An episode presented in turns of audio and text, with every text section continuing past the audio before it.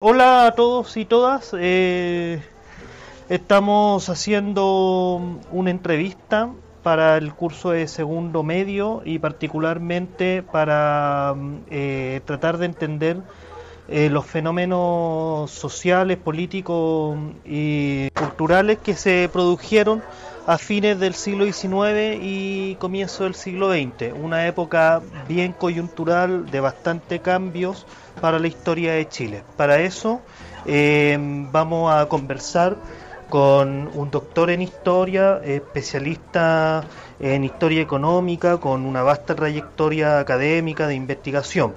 Eh, estamos con Luis Ortega, que amablemente ha accedido a que conversemos un ratito. Hola Luis, ¿cómo estás? ¿Qué tal Renan? ¿Cómo estás? Eh, bien, bien.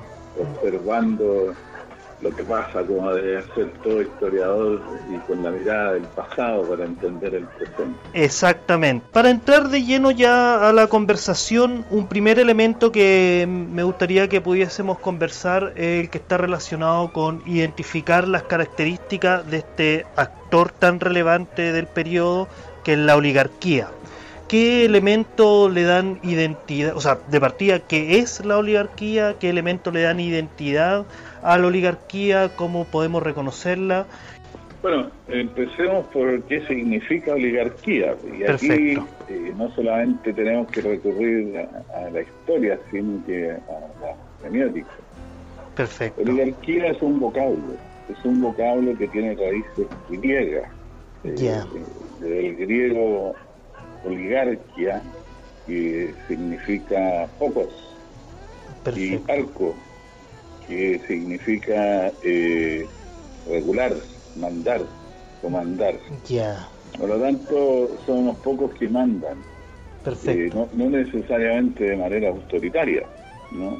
Y por lo tanto, cuando estamos hablando de oligarquía, estamos hablando de un grupo social, un grupo social no necesariamente bien perfilado, sino que un mm. grupo social que es eh, heterogéneo, pero que tiene una cualidad. Eh, según la ciencia política, eh, esa forma, el gobierno oligárquico es el, aquel en que el poder político, social y económico está en manos de unas pocas personas. Personas que además de formar esa oligarquía, tienen un rasgo en común que pertenecen a una clase social determinada, podríamos decir, a los sectores de altos ingresos. Claro. ¿no? Eh, por lo tanto, eh, estamos hablando de un fenómeno social que no necesariamente es institucional. Perfecto. La oligarquía surge cuando hay un, un conjunto humano que tiene intereses comunes y que para preservar y desarrollar esos intereses comunes requiere del poder político. Un poder político que, está ejercido por este grupo que es minoritario, pero que eh, reviste de diversas formas. Puede revestir una forma tiránica o puede, como en el caso de Chile, una forma republicana. Perfecto. Eso para empezar. Claro, claro. Eh, Luigi, en ese sentido, ¿es correcto afirmar o denominar a este periodo que va de después de la guerra civil del 91 hasta el año 25 como un estado oligárquico? Y en ese sentido, ¿qué es lo que caracterizaría a ese estado oligárquico? A ver, eh, dos cosas. A mí me parece que, y esto es lo que han dicho otros historiadores y lo que yo he visto, el, no es un Estado, el, Estado de Chile es un Estado republicano. Perfecto. Que pasa por diferentes periodos. Este, este periodo también se ha llamado del parlamentarismo. Claro. ¿no? Así como el periodo entre 1830 y 1861 se le llama el periodo portaliano, el periodo de los decenios. Claro. Ya, primera cosa, eh, el, yo hablo del orden oligárquico, que es cuando la oligarquía finalmente eh, toma en sus manos el manejo del Estado. Perfecto. El manejo del Estado en sus tres formas, el ejecutivo, el legislativo y el judicial. Perfecto. Ahora, mm. desde el punto de vista cronológico y en la historia tenemos que ver la cronología, el contexto y los factores. Desde el punto de vista cronológico, desde mi punto de vista, esto se comenzó a formar eh, en la década de 1860. Tú hacías mención a la guerra civil de 1891. Claro.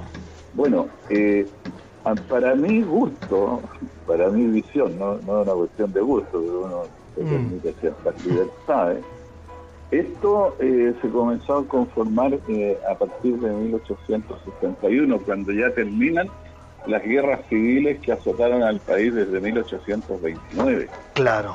Eh, en ese periodo de 30 años hay tres guerras civiles abiertas y una que es una cuasi guerra civil eh, que es el asesinato de Portales en 1837. Claro, por supuesto. En ese contexto, eh, uno puede decir que el sistema portaliano, le vamos a llamar, el, sistema eh, encuadrado en la Constitución de 1833, es un sistema cerrado, sobre todo a los grupos de provincia Norte Chico y Concepción. Claro. Y en donde, por lo tanto, los conflictos no se podían resolver institucionalmente y cuando los conflictos no se resuelven institucionalmente, se definen en el campo de batalla. Exactamente. En esa época. Mm. Pero después de esa guerra civil hay una suerte de acuerdo entre vencedores y vencidos. Y se comienza a, paulatinamente, a eh, desmantelar los rasgos más autoritarios del sistema que había instaurado el grupo Pelucón, Portales y compañía limitada. ¿Qué pasa en ese periodo? Eh, se prohíbe que el presidente sea reelegido y que gobierne por un decenio. Claro. Se permiten otros cultos más allá de, la Iglesia Católica, antes no se podía. Ah, perfecto. claro, se comienzan a darle más instrucciones al Congreso. Claro. ¿En qué mm. sentido? Por ejemplo, es el periodo en que se empiezan a usar las interpelaciones. Claro. Y mm. hay una reforma electoral muy importante en el año 1874 que significa que el electorado se multiplica por 10. Ya, Pero ¿dónde está la clave de eso? Es que los registros electorales pasan a ser eh, radicados en los municipios. Y sobre todo esto tiene mucha importancia porque eh, en los municipios rurales es la oligarquía terrateniente la que controla y va aumentando su poder en el Congreso. Ah, perfecto. Mm. Ahora, ¿cuáles son las tareas que quedan pendientes en ese proceso de reforma? Hay un autor chileno-estadounidense, Samuel Valenzuela, que trata de eso en un libro que está en internet, que se titula democratización vía reforma. Ya. Eh, todavía el, presupuesto de la nación lo maneja a discreción el presidente de la República. Y el presidente de la República todavía eh, tiene la capacidad de intervenir en las elecciones del Congreso. Claro. Y eso es una de las cuestiones que determina la guerra civil del 91. Ya, Ahora, ¿cuáles son? Ese es el contexto. Eh, ¿Cuáles son los factores? Bueno, en la última de las grandes guerras civiles, la del 59, se enfrentaron Santiago y Valparaíso, que forman el eje político financiero, con Concepción y con Atacama. Claro. Mm. El ejército que forman los atacameños, los varones de la plata y del cobre, le infringió una tremenda derrota al ejército de Chile. El ejército chileno eh, a diferencia, contrariamente a lo que dijo el general Iturrieta cuando asumió que dijo eh, siempre vencedor, jamás vencido, claro. Eh, fue derrotado. Mm. Pero finalmente pierden los de Atacama. Ya, Ahora, ¿qué es lo que ocurre después? Se establece un pacto. Y un pacto que tiene una dimensión social muy importante. Los de Atacama comienzan a llegar a Santiago y los de Concepción también. Y a través de lazos matrimoniales, lazos políticos, se comienza a reforzar la élite santiaguina, ah, que era propietaria de la tierra, y la tierra no, tierra no era rentable, pero sí daba prestigio. Claro. Y las élites necesitan poder, la élite de Santiago lo tenía, prestigio lo tenía, además por lo de los apellidos, por tener mucha gente en sus puntos, pero no tenía la riqueza que tenían estos otros. Claro. Es el periodo en que llegan los Edwards, los Meneta, los Suercasó, en fin, todos los que más tarde van a formar un grupo social que tiene intereses muy claros. La protección de la propiedad privada, el libre comercio eh, y eh, la no alteración de la propiedad rural, los campos. Los, del norte son los, los que compran fondos, establecen las viñas modernas. Claro, Entonces ahí se forma ese grupo social que en el año 1891 finalmente pone en jaque al presidente Balmaceda. Claro. Porque le dice, los ministros que usted designa, antes el presidente de la República designaba a sus ministros a discreción y solamente eran responsables ante él, ahora los tiene que designar de acuerdo con el Congreso. Claro. Y cuando ese conflicto estalla, se produce esa guerra civil. Claro. Y como pierde la tradición autoritaria, yo pienso que más de un autoritario, ah, un autoritario formado en la escuela de Manuel Montt, que, trabajó con él, muy joven, ah, que comienza a establecerse el dominio del Congreso sobre el sistema político. Perfecto. Y ahí florece mm. ese orden oligárquico que se venía gestando desde 1861. Claro. Por lo tanto, los sectores de poder tradicionales de la zona central, que comienzan a, también a observar esta efervescencia social. Son los militares. Ah, perfecto. Los militares jóvenes. ¿Por qué? Porque desde 1901 se, eh, se estableció el servicio militar obligatorio y los militares jóvenes, los tenientes, los capitanes, los mayores, comienzan a ver que el contingente que llega siempre eran los más pobres, Claro. Hay gente analfabeta. La tasa de analfabetismo en este país era altísima. Sí, sí. Mm. Sin buena dentadura, mal nutrido, con poca higiene. Y se dan cuenta de que en la base social, en los estratos más eh, desposeídos, hay una tremenda crisis. Sí, claro. Pero a su vez les toca salir a reprimirlo. Aquí claro. En Valparaíso, en Santiago, en 1905, en la huelga de la carne, en la tragedia de Santa María de y hay una revista del ejército que se llama el Memorial del Ejército de Chile, donde están las memorias de esta gente. Ah. Y esos jóvenes oficiales son los que van a ser protagonistas del fin del orden oligárquico el año 24 y el año 25. Claro. Mm, Entonces aquí hay de nuevo un fenómeno que tiene una fecha, que tiene un contexto. La, la crisis social de este país fue enorme, ya te digo mm. desnutrición, enfermedades de todo tipo, mm. pestes, epidemias. Esto que estamos viviendo ahora se parece a la cólera en esta época, claro. o a la viruela. Y el Estado no tiene respuesta. Mm. Ahora, ¿qué pide esa gente también? La gente trabajaba en promedio 14, 16 horas, 14. Claro. ¿no? Pide jornada de 8 horas, no hay respuesta. No hay seguridad social, ¿no? y los sistemas de salud no existen. Y esa es la agenda que se comienza a, a levantar. Mm. Sí, yo diría desde fines del siglo XIX. Hay trabajos de Sergio Cres ¿Ya? en ese sentido que son muy importantes. Ah, perfecto. Y están algunos en... Mm. Ahora, yo, yo, yo les decía, eh, el Estado oligárquico no tiene respuesta, pero sí hay una respuesta. El presidente Ramón Barros Luco, que es el que le da el nombre al sándwich. Sí, claro. Él fue presidente entre 1910 y 1915, un periodo complicado. Bien algido. Mm. Es, el, es, el, periodo en que comienza la huelga obrera, claro. la huelga de la clase media. Son muy protagonistas los estudiantes de la Universidad de Chile y en cierta medida los de la Universidad Católica. Perfecto. Cuando se le plantean como presidente de la República estos problemas, él responde, y esto es textual, en Chile hay dos tipos de problemas, los que se solucionan solos y los que no tienen solución. El Estado oligárquico es un Estado liberal, y los liberales creen que la, en esa época, después de 1929, se dieron cuenta que había que meter mano en esa época, y todavía hay algunos que creen en eso, creen que la sociedad se autorregula. Claro. ¿no? Y que no es Mm. necesario intervenir la economía, intervenir socialmente. Lamentablemente los, los hechos están dando la razón a los que dicen que sí hay que intervenir.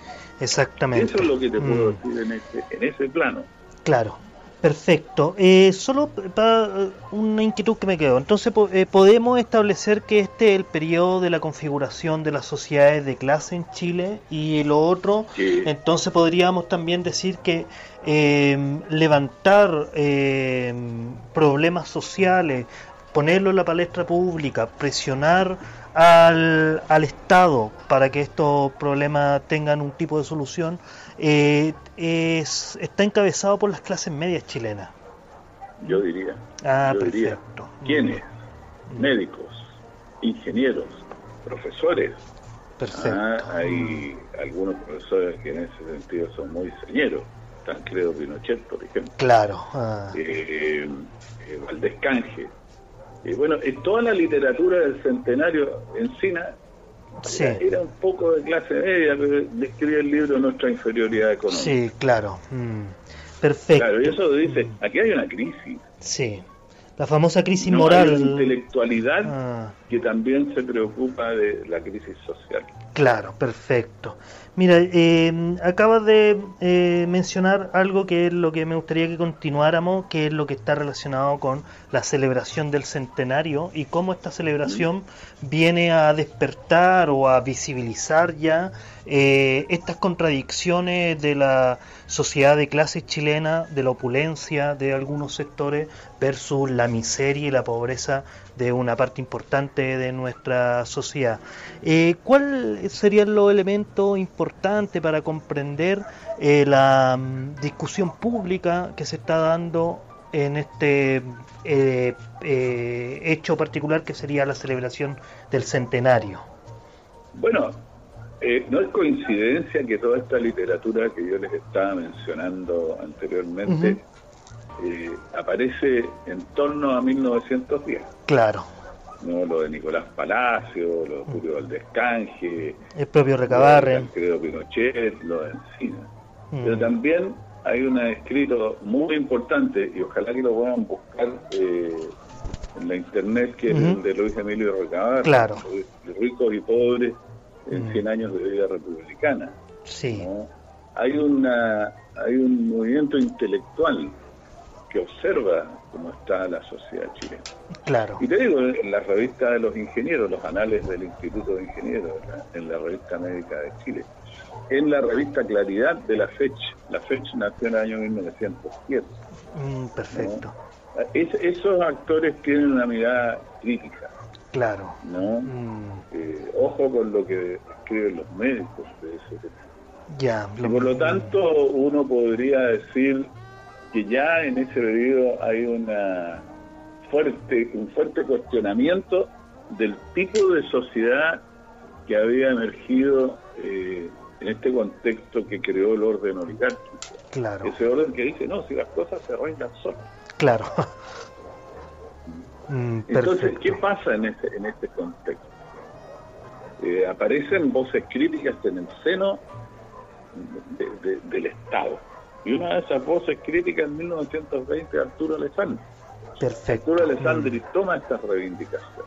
Entonces dice hay que hacer legislación social, legislación laboral, hay que ver el tema de una agricultura que no responde a las necesidades de alimentación del, país, etcétera, etcétera. Claro. Y agita y crea más tensiones, ¿no?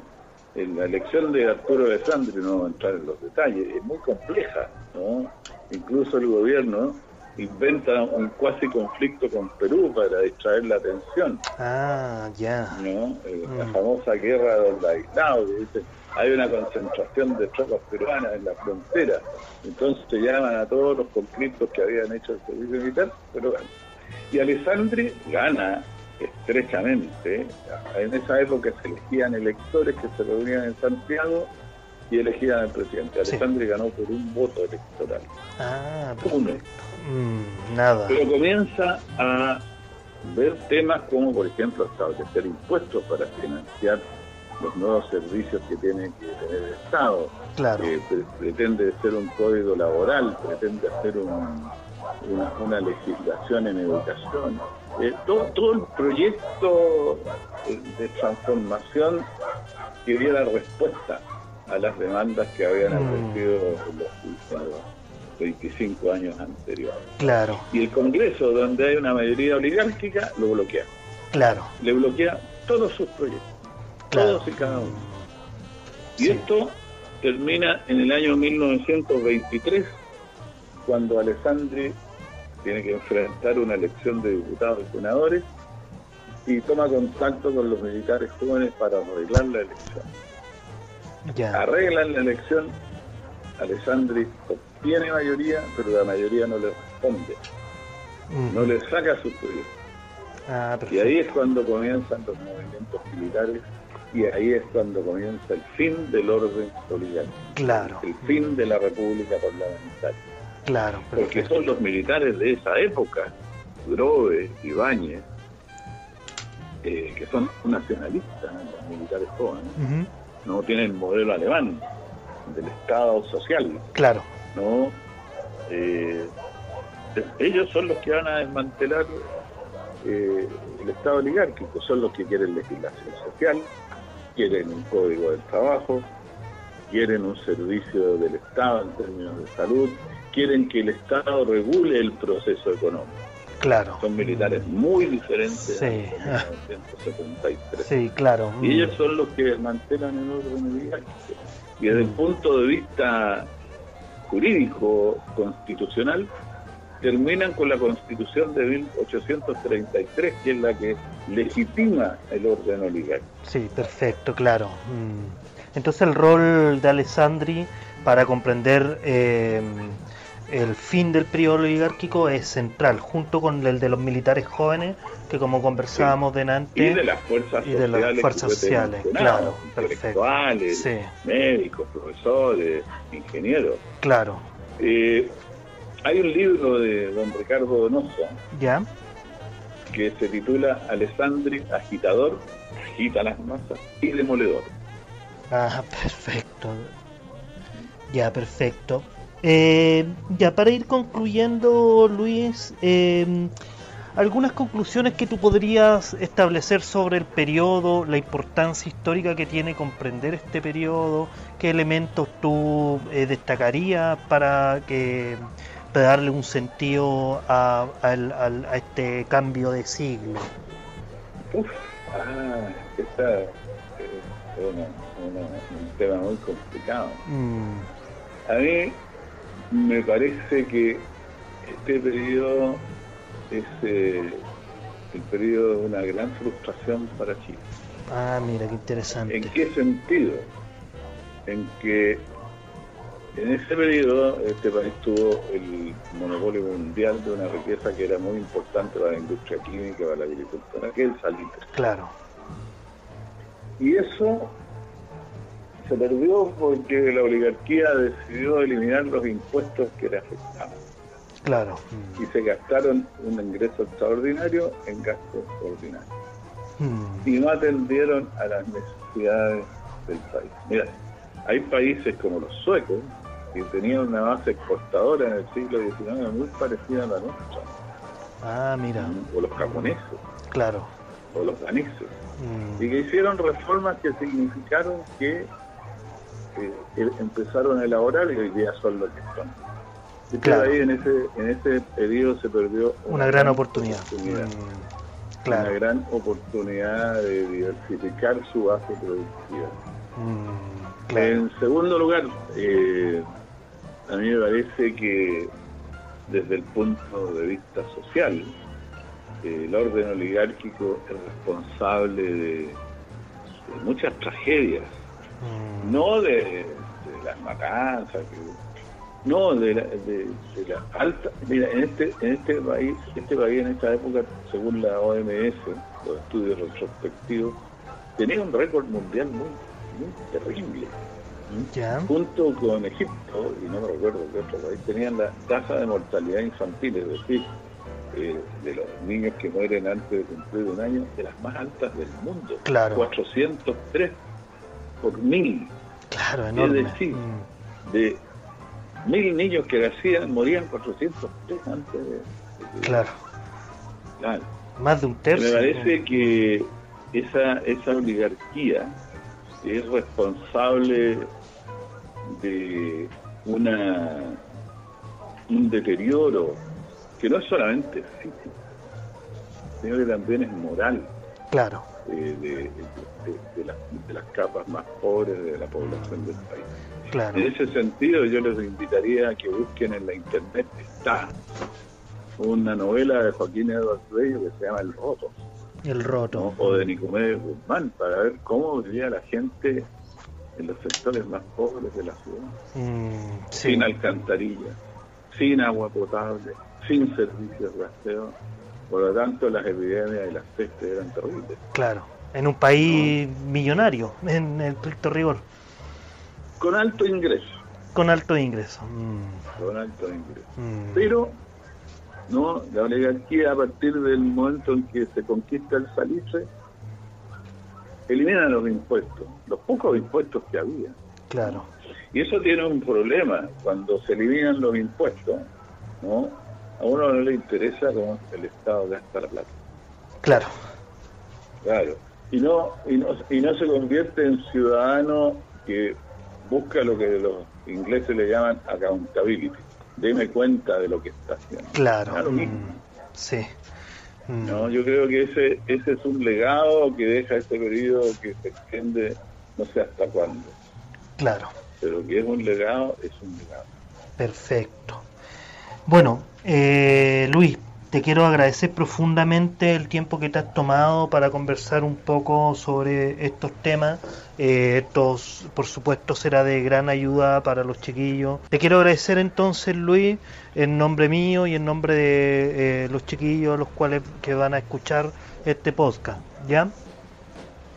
Bueno, solamente me queda agradecer agradecerte a ti la invitación y decirle a tus estudiantes que la historia es tremendamente importante para comprender lo que somos hoy día. Nosotros somos herederos, nos guste o no, de muchas cosas buenas que tiene este país, o tal vez pocas, Claro. pero también de una historia que está marcada por cosas muy tristes. Sí, sí. Pero esas cosas tristes tienen responsables. Y acuérdense de eso. Claro. Un presidente de la República que dijo en este país existen dos tipos de problemas, los que se solucionan solos y los que no tienen solución. Mm. Eso, bueno, que les vaya muy bien. Muchas gracias, Luis, te agradezco nuevamente. Eh,